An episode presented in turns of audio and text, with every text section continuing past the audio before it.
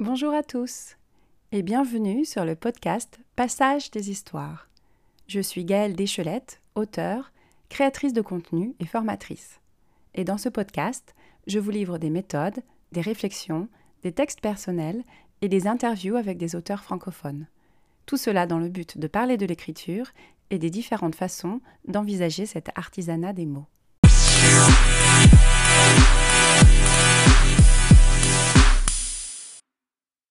Une fois par mois, je vous livre un de mes textes et sa genèse. Et comme ce mois-ci je vous parlais de création de contenu et d'articles, aujourd'hui je vous livre un texte écrit pour le Petit Journal de Shanghai, avec lequel j'ai collaboré pendant quelques années. Et ensuite, comme d'habitude, je vous expliquerai comment j'en suis arrivée à ce résultat. Mais avant de commencer, je vous présente rapidement mon parcours.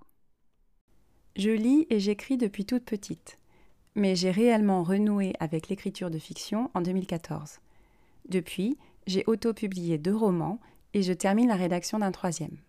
Je crée du contenu informatif et parfois drôle pour différents médias, journaux en ligne, vidéos.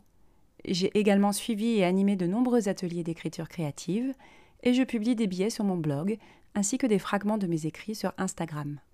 Vous retrouverez toutes les informations dans la description. Ce texte a été rédigé il y a quelques années et est toujours disponible sur le site du Petit Journal de Shanghai. Si vous vous intéressez à la Chine, je vous conseille d'aller y jeter un œil, car il y a énormément d'articles sur la culture, l'histoire, la vie locale et pas seulement. C'est une mine d'or avec du contenu de qualité. Et je ne parle pas que de mes articles, bien sûr. Et en plus, c'est totalement gratuit.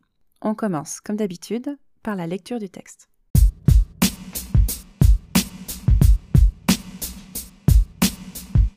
Différences culturelles. 10 habitudes étonnantes des Chinois. La vie à l'étranger apporte son lot de surprises et d'étonnements. Surtout pour des Occidentaux vivant en Asie, une culture très différente. Pourquoi certains Chinois gardent-ils les ongles longs? Pour quelles raisons d'autres marchent à reculons? Y a-t-il une bonne excuse au fait de cracher par terre? Nous vous donnons quelques explications sur certains des comportements étranges, ou du moins singuliers, de nos amis les Chinois. 1. La marche à reculons. Le matin, il n'est pas rare de voir, dans les parcs ou dans la rue, des personnes âgées marcher à reculons. Sénilité? Contestation? Que nenni? Ces personnes pratiquent juste un exercice typique de la médecine traditionnelle chinoise. En effet, le fait de marcher à reculons exerce différents muscles de notre corps et permettrait de diminuer le mal de dos et d'améliorer les fonctions hépatiques. D'autres pensent même que ce type de marche peut effacer les péchés du passé. Revenir sur ses pas, vous voyez le genre et même inverser la courbe de l'âge. Quelle idée séduisante. D'autres pratiquent également la technique des petites tapes. Pratiquée en tout lieu, en marchant à reculons, mais aussi assis dans le bus ou ailleurs, cette méthode permet d'activer la circulation sanguine. N'y allez pas trop fort tout de même. Pour ce faire, tapotez gentiment d'une main votre épaule et continuez à taper votre bras en descendant vers votre main, remontez et recommencez de l'autre côté. Vous pouvez enchaîner avec des mouvements de rotation des bras pour favoriser le flux sanguin mais gare à vos voisins de métro. Petit 2. Les culottes fendues. Même si elles sont moins présentes dans les villes, les culottes fendues portées par les enfants en bas âge sont un sujet d'étonnement pour beaucoup. Très écolo, elles sont surtout très économiques par rapport aux couches, ce qui fait que beaucoup de familles dans les campagnes utilisent encore ce moyen. Seul problème, il faut être vigilant pour ne pas que votre bébé ne souille votre parquet. Mais comme souvent la famille typique regroupe parents et grands-parents sous un même toit, cela permet une meilleure surveillance de l'enfant et évite les dégâts. Cette technique permettrait également à l'enfant de devenir propre plus vite. En effet, il est souvent conditionné à faire ses besoins à la demande au simple son d'un sifflement. Petit 3. Les ongles longs. Certains Chinois adultes, hommes comme femmes, laissent pousser leurs ongles jusqu'à ce qu'ils atteignent une longueur impressionnante. Qu'il s'agisse des ongles des dix doigts ou plus souvent de celui de l'auriculaire uniquement, à quoi peuvent bien leur servir cette excroissance de cornes? Si vous êtes tenté de répondre pour se curer les oreilles, ne soyez pas si sûr de vous. Cette étrangeté daterait du temps des empereurs chinois, où seuls les nobles et les lettrés étaient dispensés de travail manuel. De ce fait, leurs ongles pouvaient être plus longs que la moyenne. Depuis, les ongles longs sont devenus le signe que vous n'êtes pas un travailleur manuel, et donc indiquent un niveau social plus élevé. 4. Le skinny et les ombrelles. Il ne pleut pas et pourtant tout le monde sort son parapluie. La plage où vous vous trouvez est remplie de femmes portant un masque sur le visage Vous n'êtes pas dans la quatrième dimension, mais simplement en Chine. Depuis des siècles, les femmes, et maintenant même les hommes, se protègent du soleil, pas seulement pour éviter un cancer de la peau, mais parce que le bronzage est assimilé aux travailleurs des champs, et que personne ne veut passer pour un paysan. Pensez-y la prochaine fois que vous vous faites dorer sur la plage. Du coup, si votre teint pâle au cœur de l'hiver vous donne mauvaise mine, faites un tour dans un lieu public bondé, métro, bus ou centre commercial. Les exclamations ravies des Chinois sur votre teint de porcelaine vous reboosteront le moral sans vous coûter un centime. Petit 5. Un peu d'eau bouillante? Dehors, imaginez qu'il fait chaud. Vous êtes au restaurant et vous demandez un verre d'eau. On vous sert un liquide bouillant. Mais pourquoi? Selon la médecine traditionnelle chinoise, boire froid comprenez avec des glaçons, est mauvais pour la santé, tandis que boire chaud aide à faire transpirer et donc à réguler votre température corporelle. De cette façon, vous supporterez plus facilement la chaleur. L'hiver également, boire chaud aide à réchauffer le corps. Aussi ne vous étonnez pas si on vous sert de la bière tiède et non pas fraîche dans les restaurants, c'est parce que c'est meilleur pour votre santé, avec modération bien sûr. Boire de l'eau chaude permet également de décontracter les muscles du visage et ainsi de lutter contre les migraines liées à la tension ou au stress. Testez et approuvez. Il ne vous reste plus qu'à essayer vous-même. 6. Évacuer les humeurs. Ici, nous ne parlons pas de votre mauvaise humeur, mais de vos fluides. Même si le gouvernement tente de convaincre ses habitants de ne pas cracher en public, c'est une coutume encore assez répandue. Ah, les joies de marcher dans la rue et d'entendre le raclement de gorge si spécifique suffit du bruit de crachat habituel. Mais c'est que cracher ainsi, c'est bon pour la santé. Les toxines qui s'accumulent dans votre bouche dans la journée doivent être évacuées, et de manière énergique, sinon elles pourraient causer des maladies respiratoires. Il en va de même pour le mouchage énergique de certains, une main sur une narine, suivie d'une forte expiration, sans mouchoir bien entendu. Et pourquoi leur donner tort? Les yogis font de même. Mais personne ne nous a encore expliqué pourquoi cela devait être fait dans la rue. Petit 7. Faites du bruit. Imaginez vous inviter vos amis pour un repas. Tout le monde discute et rit, l'ambiance est bonne. Tout à coup, votre ami chinois s'exclame Mais qu'est-ce que vous êtes calme Ne vous vexez pas. L'atmosphère n'est pas remise en question, c'est juste que les Chinois, lorsqu'ils passent un moment agréable, ont l'habitude de faire grand bruit pour démontrer la joie d'être réunis. Et même au restaurant. Ici, ce n'est pas mal poli, c'est juste une façon de montrer qu'on s'amuse bien. Petit 8. La gestion du temps. Si vous invitez des amis chinois à venir chez vous à 19h, attendez-vous à les voir arriver à 19h pile. Aussi, si vous invitez également des amis français, qui sont, comme chacun le sait, toujours en retard, mieux vaut leur dire d'arriver plus tôt, au risque de voir les Chinois repartir avant que les Français n'arrivent. Cette ponctualité est une marque de respect de la part des Chinois, mais elle démontre également la volonté de ne pas manquer une miette de cette soirée. Cependant, cette exactitude qui leur fait honneur n'est pas systématique. Les Chinois ont aussi une vision du temps très élastique et peuvent très bien faire sauter un rendez-vous parce que le précédent s'éternise. Les Chinois préfèrent en général rester flexibles et terminer une réunion ou un événement une à deux heures plus tard que prévu, plutôt que de se presser pour enchaîner les rendez-vous. Alors prenez-en de la graine et profitez du moment présent. 9. Le rire comme défense. Dans une situation de conflit ou de gêne, les Chinois ont tendance à sourire, voire même à rire ce qui peut entraîner des quiproquos, voire même l'irritation de leurs interlocuteurs. Imaginez que vous vous indignez contre une situation, quelqu'un vous passe devant dans la file d'attente par exemple, et que cette personne vous nez, il y a de quoi être énervé, non? Mais sachez que cette réaction, si elle peut paraître pour le moins étrange aux yeux des Occidentaux, est la marque d'un profond respect. En effet, en Chine, s'énerver signifie perdre la face, diu mienzi. En vous irritant, vous avez déjà un peu perdu la face, mais le Chinois, souhaitant préserver l'harmonie des relations, aura tendance à sourire. Premièrement pour ne pas perdre la face lui-même en entrant dans votre jeu, et ensuite pour vous donner de la face, gay mienze, malgré votre comportement. Pensez-y la prochaine fois que la moutarde vous monte au nez. Et je dois avouer que ça m'arrive souvent. Enfin, le rire peut être utilisé comme une manière polie de refuser quelque chose, toujours afin de ne pas vous faire perdre la face. Pas facile à comprendre lorsqu'on a l'habitude que les gens expriment clairement leurs intentions. En cas de doute, vous pouvez toujours demander l'avis de votre interlocuteur afin qu'il puisse exprimer librement son opinion. Si votre interlocuteur garde le silence ou répond de façon évasive, c'est le signe qu'il refuse de manière déguisée. Petit 10. Une certaine notion de l'espace personnel. Même si on s'y habitue avec le temps, la foule est dense en Chine, surtout dans le métro, aux heures de pointe, ou dans des lieux touristiques en pleine vacances nationales.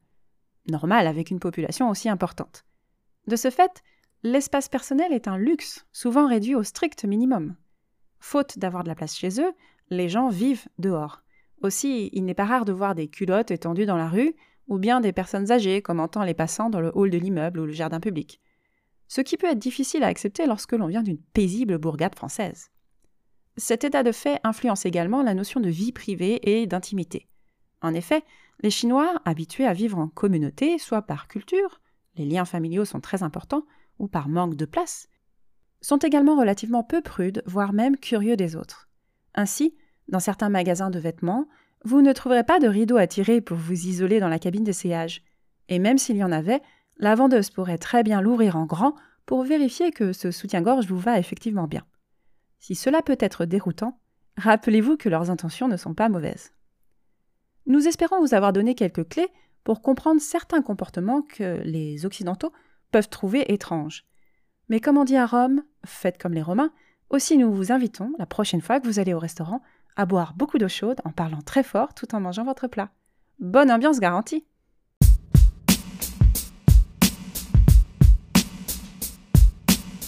Alors, ça vous a plu? Ce texte est très différent de ceux que j'ai pu vous livrer auparavant, mais je tenais à vous en faire part, car il s'agit quand même de création, tout le moins, et surtout, c'est ainsi que j'ai pu découvrir un peu mon style en tant que créatrice de contenu. Je suis revenue sur ma participation à différents médias en ligne dans l'épisode précédent, je vous laisse vous y référer si vous en avez besoin. Maintenant, je vais vous expliquer comment j'en suis arrivée à écrire cet article en particulier. Tout d'abord, la coopération avec le petit journal de Shanghai a toujours été ouverte et chaleureuse. Euh, je tiens à le préciser car je ne suis pas professionnelle du journalisme ou de la communication, et c'était très important pour moi d'écrire pour un média que j'admire et avec des personnes professionnelles et sympathiques. Ça joue beaucoup. À l'époque, j'écrivais un ou deux articles par mois et je faisais un planning avec Marie-Ève Richet, la rédactrice en chef de l'époque, pour savoir quel sujet aborder et quand. Je proposais mes idées, elle les siennes, et on se mettait d'accord sur un planning. J'ai dû proposer ce sujet parce qu'il était premièrement facile à écrire pour moi, qui connais bien la Chine, et deuxièmement, je le trouvais très intéressant pour les lecteurs, la cible étant des personnes intéressées par la Chine ou qui viennent d'arriver en Chine, à Shanghai notamment. Une fois le sujet et la date validés, il a fallu se mettre au travail. Avec les années et l'expérience, j'ai développé une routine d'écriture pour m'y retrouver entre tous mes différents projets. Je sais qu'il me faut deux semaines pour pondre un article. Je n'écris pas pendant deux semaines, bien sûr, mais j'ai besoin de temps pour laisser macérer. Et ça fait partie des douze étapes pour écrire un article que je vous présentais euh, il y a peu. Donc j'ai planifié une session de réflexion pour poser quelques idées sur le papier. Pour ce type d'article informatif, je fais d'abord appel à ma propre expérience, à mes connaissances.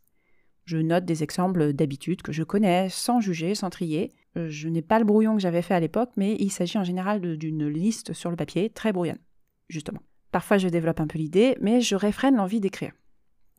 Avec le temps, j'ai réalisé que si je n'avais pas de long, forcément de longues plages pour écrire euh, physiquement, j'écrivais souvent en backup dans ma tête. En fait, le sujet, euh, une fois posé, une fois planifié, je sais que je vais devoir l'écrire à un moment donné. Donc mon cerveau commence à, travailler, à faire appel à mes souvenirs. Et lorsque j'arrive devant mon carnet, j'ai déjà tout un tas d'idées à noter. Ça, c'est super pratique. Une fois que j'ai noté ces idées, je fais une session de recherche parce que ma connaissance personnelle ne suffit pas forcément. Il y a peut-être des éléments que j'ai oubliés ou des explications que je n'ai pas. Pour cela, une petite session Google avec des mots-clés, quelques articles sélectionnés, ça prend une trentaine de minutes euh, et voilà. Dans la deuxième partie, je lis ces recherches, je surligne les mots importants, je relis mes notes, et déjà je peux voir une architecture de texte se former, euh, une hiérarchisation des sujets. J'enlève euh, les éléments redondants, je lis les exemples entre eux, etc. Et tout cela reste encore sur une version papier, car euh, j'ai besoin de visualiser. Et à vrai dire, c'est souvent un vrai foutoir. Une fois que j'ai fini cette étape, j'ai réuni toute la matière, et là commence la partie rédaction. Je déroule mon plan en introduisant le sujet de chaque paragraphe, en donnant un exemple, en expliquant la raison de cette habitude s'il y en a. Le but, c'est de rester sur quelque chose de assez court, informatif et sur un ton léger, qui est un peu ma marque de fabrique. Et tout en écrivant, j'affine aussi le plan de mon article. Par exemple, si cette partie ne mérite pas d'être mentionnée finalement, ou si ce paragraphe euh, devrait être euh, déplacé. Et ensuite, les liens entre chaque partie se font assez naturellement, ou bien je fais référence à un autre sujet. Bref, j'essaye de lier le tout afin que cela semble naturel et fluide. Puis vient la relecture, les corrections grammaticales, etc. Et aussi, bien sûr, la dernière lecture à haute voix. Ensuite, j'envoie l'article à la rédactrice en chef pour correction et validation. Si nécessaire, elle fait des commentaires et des suggestions.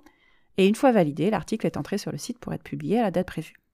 À ce jour, j'apprécie encore euh, d'écrire des textes sur ma vie en Chine, et je le fais encore pour le journal Débridé qui poste des vidéos sur YouTube et d'autres réseaux sociaux. Je vous invite à regarder également. Je propose euh, des textes informatifs, légers et amusants, enfin j'espère, parce que c'est ce que j'aime faire et euh, que je ne suis pas, comme je l'ai dit, ni une spécialiste de la communication ou du journalisme, ni un ponte dans un domaine particulier. Je fais ça parce que ça me plaît et aussi parce que les retours sont assez bons.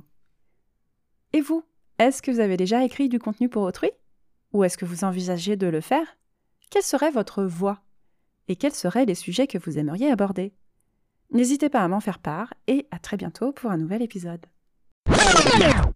Avant de finir, je voulais vous remercier pour votre écoute attentive et vos retours. Je vous rappelle que vous pouvez me contacter en me laissant un message vocal sur la plateforme Encore. D'ailleurs, n'hésitez pas à vous abonner à ce podcast pour ne manquer aucun épisode, à lui donner une note ou à le transférer à vos proches si vous pensez que cela peut leur être utile. Vous pouvez également me contacter sur Instagram à passage.d.histoire ou bien sur Facebook ou LinkedIn sous le nom Passage des histoires. Et également me soutenir sur Patreon. Je vous mets tous les liens dans la description. Enfin, si vous avez une idée, un projet ou une question, contactez-moi et profitez d'une session découverte gratuite. Merci de votre écoute et je vous dis à bientôt pour un prochain épisode.